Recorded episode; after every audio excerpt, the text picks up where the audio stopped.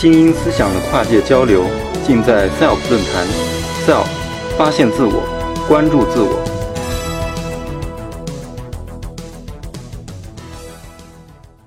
好，各位现场的呃听众和计算机前的网友，大家下午好。刚才我们大家听到的都是比较高大上的一些主题，那我现在把大家带回来，带回到我们现实中，我们讲一点下里巴的题目啊。但实际上要说下里巴的话呢，也不完全是这样，因为我们知道现在的话呢，我们的航天、我们的这个深海，呃，发展的速度都非常快。但是呢，我们实际上讲入地、深地哈，到现在呢，我们的进展是不够的。因为全世界来看，就是全苏联只到了十二公里的深度，所以深地这是一个更加严峻的话题。那我今天呢，我们先不讲深地的高大上内容，我们讲深地的比较现实的内容。人类社会的需求啊，实际上是两大主题是最呃，就是事关重要的。一个是健康，一个是能源。可是当健康跟能源发生冲突的时候，怎么办呢？我们需要找出一个出路。今天我们来看一下如何来用这个替代的清洁能源来解决我们现在面临的这个能源和环境的巨大冲突。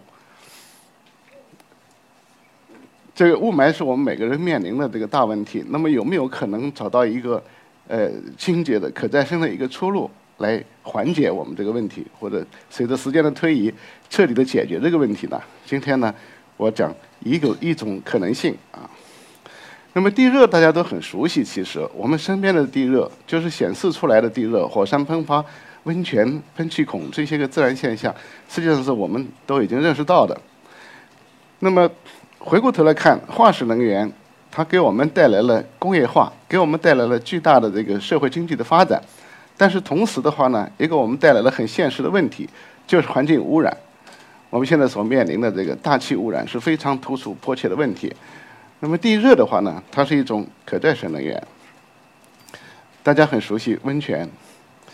那么地热的话呢，在地球上的分布是很丰富的。这是全球的四个大的地热带。那么从环太平洋地热带，到阿尔卑斯到地，到喜马拉雅地热带，然后到东非裂谷地热带，啊，顺便说，今天晚上我得赶航班赶到东非裂谷去，到埃塞俄比亚开会，然后是，呃，大西洋中极地热带，我们前不久刚从那儿回来，就是呃亚速尔群岛，这个地热资源是非常丰富的。那么我们中国也是这样，在我们这个喜马拉雅地热带，我们有西藏、有滇西、有四川的西部，这些都是分布着非常丰富的高温地热资源，是可以利用的。那么地热资源它的特点的话呢，就是它是可再生的清洁能源，它是来自地球内部，地球，啊，我们经常说的一句话，地热是地球内心的奉献。它实际上跟太阳能是可比的，它地心的温度可以达到五千到六千度。所以它的能量是巨大的。这当中的话呢，大家知道它有百分之五十左右呢是地球生来的，生来地球就是热的，啊，宇宙大爆炸学说。然后呢，它在慢慢的冷却中，到今天为止的话，地球应该是过了到中年了，就是一半的年纪，过了四十五亿年，它应该还能够再活四十五亿年。那么这部分热还没有完全散尽，这是原来的余热。那么另外一部分的热量大概百分之五十，这是来自地壳当中含有的铀、土、钾这些个放射性元素不断衰衰变啊产生的放射性啊衰变热量。所以呢，地球它不光是呃是个热库，同时它还不断的生热。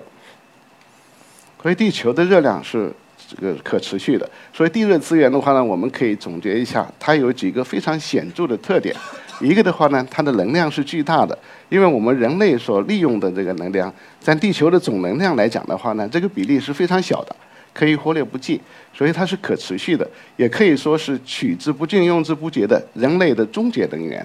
啊，有这样的说法。我觉得这个说法呢也是有一定道理的，因为它的量实在是很大的。那么另外一个特点，大家肯定一想就知道。这个地热它是一个连续稳定的能源，它是一天二十四小时，一周七天，一年三百六十五天都在那。跟太阳能、风能相比就不一样了。太阳能里有太阳的时候就有，阴天下雨的时候就没有；风能呢，刮风就有，不刮风的时候就没有。所以那些都是间断的能源。作为一个地热能是一个连续的能源。那么它在成本上的话呢，也是有竞争性的。最大的特点，它现在对我们的需求来讲，它不排放污染物，它不会带来大量的二氧化碳、温室气体效应、温室效应。那么这个地热还有一个特点呢，就是更细化一点讲，它在地下储存当中，它可以像一个电池一样帮助你储储集这个能量。其实能源领域里边一个非常突出的一个现实的技术这个瓶颈就是储能技术。储能技术，我们的储能技术上不来，所以我们很多能源利用受到限制。为什么我们的电动汽车只能跑两百公里，是吧？那么这个是类似的。那么地热它有一个这个储能的这样的一个功能，将来的话，它跟太阳能、跟风能、跟其他一些能源能够这个相互结合和互补，那么起到一个储集的作用。那么这是未来的这个前景。那么地热资源到底是是哪些叫地热资源？我们给大家做一个简单的介绍啊，就是说，我喜欢用这六个字来把地热资源的类型做一个归纳啊。一个呢叫浅热啊，也就是浅层地热能，在我们脚下两百米以浅的这个主要是土壤层里边的这部分热能，这部分热能叫浅层地热能。那么第二类的话叫水热啊，水热也就是我们喜闻乐见的，像温泉呢，像喷气孔啊，像这些，呃，这个以水的形式出现的。这样的这个地热能也是我们就是常规的我们讲的地热能，这个地热大概是在两百米到三千米的这样的深度，也就是三公里以浅的这个深度上，我们现在呃主要利用了这部分呃地热能。那么还有一个的话，就是说，因为地球越往地心它是越热的，所以随着深度的增加呢，温度是不断升高的。那么这部分的话呢，但是随着深度的升高的话呢。地岩石的这个渗透性呢，却是逐渐下降的，所以这样一对矛盾的话呢，就导致我们越走越深的时候呢，它只有热没有水了，所以人们习惯于把它叫做干热，就是只有热没有水了。那么干热的话，它很难开采，它没有流体，很难开采。那么这样的话呢，就是第一种和第二种呢，是我们现在人类开发利用的主要的这个地热的呃形式。那第三种的话呢，在探索中，实际上是欧美发达国家已经探索了将近四十年，但是仍然没有达到就是真正的这个产业化的程度。我们国家呢还是处在这个基础研究阶段。这个所以地热资源基本上是这些个类型，这些类型。那么这个，我想呢，我今天呢给大家呢，因为时间有限，我讲呢举一个。呃，讲一个我们开发的这个开发地热用来呃这个减缓雾霾的一个例子。这个例子的话呢，讲的是我们看不见的隐伏的这个地热资源，然后地质工作者如何去找到它们，然后认识它们，然后又实现了规模化的呃利用，成功的呃实现了北方的这个冬季供暖啊。刚才这个话题，马上我们再过两个星期就要呃这个供暖，这个呃实现这个供暖和呃，实现无烟城这样的一个过程啊，讲一个这个故事。那么大家都熟悉我们这个南方这个桂林啊，这个还有云南的石林这个啊，桂林山水甲天下，就是岩溶这个现象。很多人去看过芦地岩，去看过象鼻山，那个地方有很多的呃岩溶的缝孔，这个有地下的暗河，是吧？有那么大的这个就是空间啊。我们研究地下水的人都知道，那个是最好的含水层，也就是说，它的储水空间是最大的。那么，但是呢，我们还不知道，实际上踩在我们脚底下的，就在我们这个脚底下，就在我们华北地区，在北京、在天津这些地方，实际上地下是有呃隐藏的这种岩溶的这个存在的。那么，它也透露了一点信息给我们，比方说北京这个石花洞。石花洞的洞口，可能有些人去考察过，那里边那个洞空间是巨大的。如果有这么样大的空间的话，它的这个储集、储集热水的条件是非常好、非常好的。那么我们就是，呃，这种呃储集层的话呢，我们发现他们这个呃作为地热开发利用啊，中深层的地热开发利用，就是三千米以浅这个深度上，目前来讲是最有利的、最有利的。那么为什么这么说呢？它有几个显著的特点，一个的话呢，就是单井出水量非常大，单井出水量可以到三千方，甚至就三千吨啊，每天呢，甚至可以到八千，个别情况可以到上万吨的。那么这样大的这个出水量，而一般的井的话呢，如果换成花岗岩地区，一天能够出三百吨、五百吨，所以这是数量级的差别。第二个的话呢，就是它的水质比较好，矿化度、矿物质含量比较低啊。那么最大的一个特点呢，这个这种储存呢，把水采出来以后，用完了以后呢，还能够很容易的灌回去，还能够很容易灌回去。那么这个是非常大的一个一个特点。那么对这种坚硬的岩石当中的这个地热水进行开发利用呢，我们可以不必要有这个引起不良的这个环境影响的担忧，比方说地面沉降这样的担忧。我要讲的这个例子呢，是我们河北省的雄县。这个雄县在什么地方呢？就是在我们北京、天津和保定这个金三角的这个啊右下左下角的这个角上，这个角上。我们北边是燕山山脉，我们这个西边是太行山脉。那么，呃，大概三百公里的样子，从太行山我们就到了这个呃河北雄县。河北雄县它实际上是一个大的地热田的一部分。这个大的地热田我们叫什么呢？我们叫刘坨镇地热田。这个刘坨镇地热田的范围就比较大了。它从这个你看北边的话，基本上到固安，固安这样是离天安门只有几十公里的这样的距离了。然后雄县是在这个刘坨镇地热田的最南端，最南端。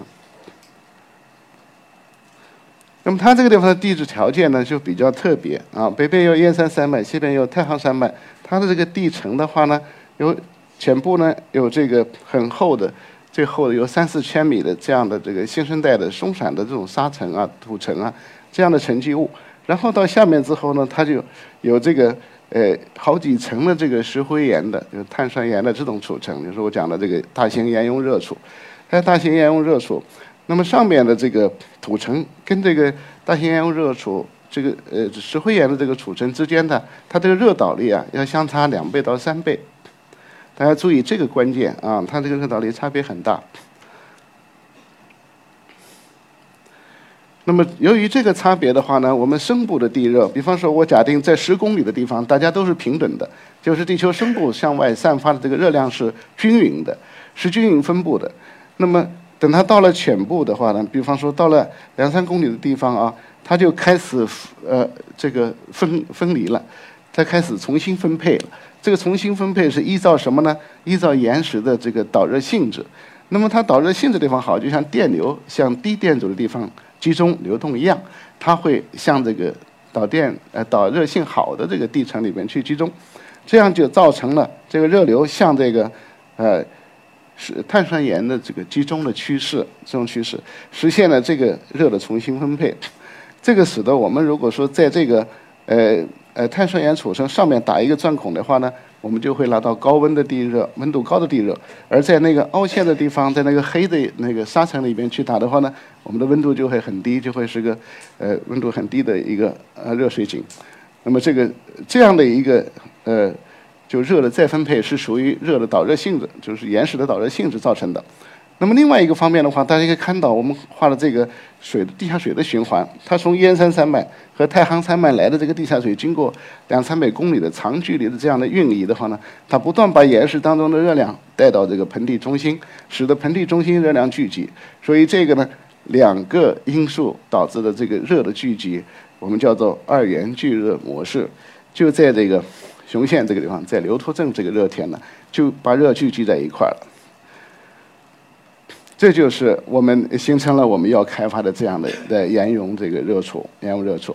那么为了开发它，我们要对它进行呃勘探评价，我们要对它进行描述啊。这是我们把各个层都呃立体化的描述出来，然后的话呢，我们来计算它有多大的资源量啊，能够供多大的这个啊供暖面积，供暖面积。然后我们在这个热田呢进行这个开采井、回灌井的布局。啊，这是这个温度场的分布，温度分布，红色的是开采井，蓝色的是回灌井。那么，这个，呃，我们做各样各种各样的这个试验，呃，回灌试验，包括四冲试验啊，就是为了获得一个好的流场、温度场，获得不同井之间的呃相互连通性关系啊。那么，在这些工作之后的话呢，就实现了这个。百分之百的回灌，也就是说，这个热水开采出来以后，用了以后呢，冷水会回灌下去。这个回灌的话呢，大家可以看出来，这个绿色的是这个地下热水的水位，这个水位的话呢，在回灌之前啊，蓝红色的是开采量，蓝色的是回灌量。当我们之前没怎么回灌的时候的话呢，它这个水位啊，就像飞机俯冲一样的在下降，每年呢下降五米。但是到了后来以后，我们开始回灌，你看，二零一零年以后开始回灌，它水位就回升了。这个回升的话呢，我们呃只有这样的开采，我们认为它是可持续的。那么在雄县呢，就实现了，雄县有三十万人口，一个县城，然后现在的话打的地热井有七十口左右，深井啊一千五百米左右的深井，七有有七呃七十口井。那么这个温度在六十到七十度的这样的温度，那么冬天这个四个月啊，一年这四个月都是百分之九十以上的这个人口是享受了这个地热供暖。那么这个地热供暖是清洁的，所以大家看到这个整个城市是没有烟囱的啊，这是无烟城了。那么这个呃卡通呢，就是形象的这个呃。展示了一一对井啊，一对井就是一个红色是开采井，一个蓝色的是回灌井。这一对井的话呢，就对这个盐溶储层进行开采。它开采了热水之后呢，送到这个呃供热站去，经过换热以后，送到各家各户，然后呢，那个呃。降温的水，那么这个地热尾水再回来，从那个冷水井，就是那个蓝色的这个井再回灌下去，这样实现了这个循环往复的利用。这是供热站的这个呃水泵啊和那换热器啊这个管线。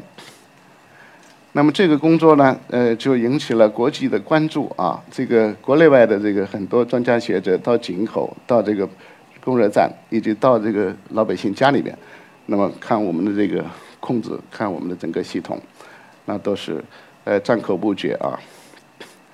现在我们这个呃这个规模应该是呃目前来讲是世界上最大的最大的。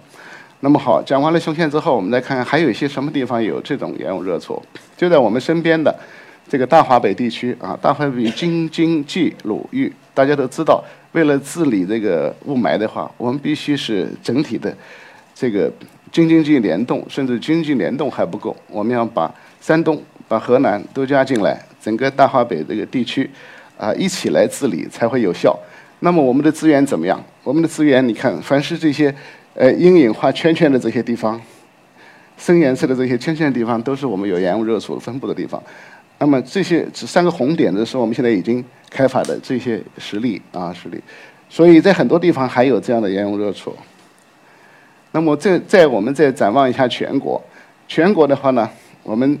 在这张图上，我们展示了全国的这个地热的这个背景，也就是说，从地球内部向外散热的这个热量，它的分布。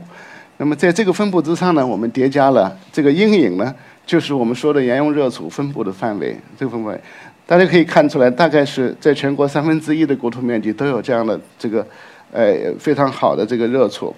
所以它的勘探的这个远景，呃，开发利用的远景是非常好的，潜力是非常巨大的。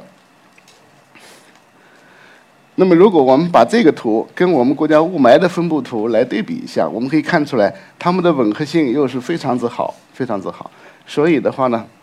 用这样的地热资源，是是可以帮助我们呃缓解这个雾霾的。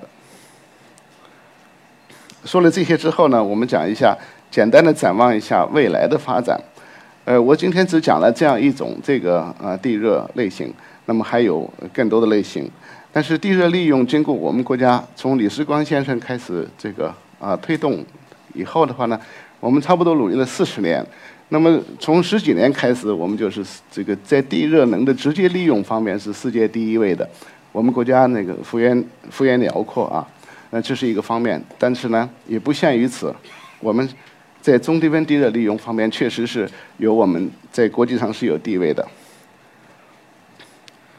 那么地热利用前面我们只说了供暖，但除了供暖之外的话呢，实际上还有别的方面。这包括的话呢，可以用温度比较高的地热可以发电，然后的话呢，发电完了以后，可以温度降了以后呢，可以用来供暖。那么供暖以后还可以用于像啊工业上的干燥用的这个，那么也还可以这个用。经过低温热泵提热之后，还可以用于别的目的，比如说温泉洗浴啊，比如说这个就最常用的这个，还有温室大棚啊这些啊，这个呢，我们未来的目标是要实现地热的梯级利用，就是对我们有限的地热资源对它进行充分的利用，也就是吃干榨净啊，吃干榨净，然后再回灌到地下，这样的话呢，就实现啊循环往复的可持续利用。那么，呃，刚才说的是直接利用，呃，这呃，说一下这个高温发电的话呢，未来我们国家的喜马拉雅带，喜马拉雅带呢，在原来的西藏和云南基础上，现在又增加了，呃，川西地区，就是四川的西部这个康定唱情歌的地方，这个不光是唱情歌的好地方，它还是地热资源特别丰富的地方。这口井到三百米的时候就已经在。井口就可以测到了一百八十度，所以这是一个非常好的一个资源。我们我们这个计算了一下，它的储存的温度可以达到两百六十度，所以非常宝贵的高温资源可以用来啊用来发电。那么前面我说了干热，我们国家对于干热这种深层的干热岩的这个工程化技术发展呢，也是有一套技术路线，有一个。呃，这个规划的，这是中国科学院做的能源技术路线图。大概到二零三零年，预期到二零三零或者三五年的时候的话呢，应该是能够初步实现这个技术成熟，实现这个呃初步的商业化应用。到了五零年的话呢，能够完全的商业化应用。这样的话呢，我们对深部地热的话呢，也能够更好的开发利用。所以归纳起来的话呢，在这个我们大华北地区啊，以至于我们全国的这个北方地区呢，有非常好的地热资源。这个地热资源，呃，岩溶储存特别好用。除了岩溶储存之外呢，还有别的储存，比如说砂岩储存也分布十分广泛，所以地热资源非常丰富。那么，如果是在这个雄县这个例子的话呢，充分说明我们利用地热，特别是像这种比较好用的这种宝贵的岩溶热储，是可以实现这个。啊，替代燃煤和缓解大气污染的，那么它对于解决这个北方的这个呃城镇的这个供暖是一个非常好的出路。那么从这个更广的意义上来讲的话呢，如果说我们能把这个中深层的地热跟这个浅层地热相结合，那么然后再进一步探索就是干热岩的深层地热的开发利用。那我们国家肯定就是地热资源可可对我们可再生能源以及整个呃能源供应会起到更大的作用，所以让我们大家一块努力，呃，唤醒更多沉睡的能源。谢谢大家。SELF 讲坛由中国科普博览出品，更多精彩内容请关注中国科普博览公众号。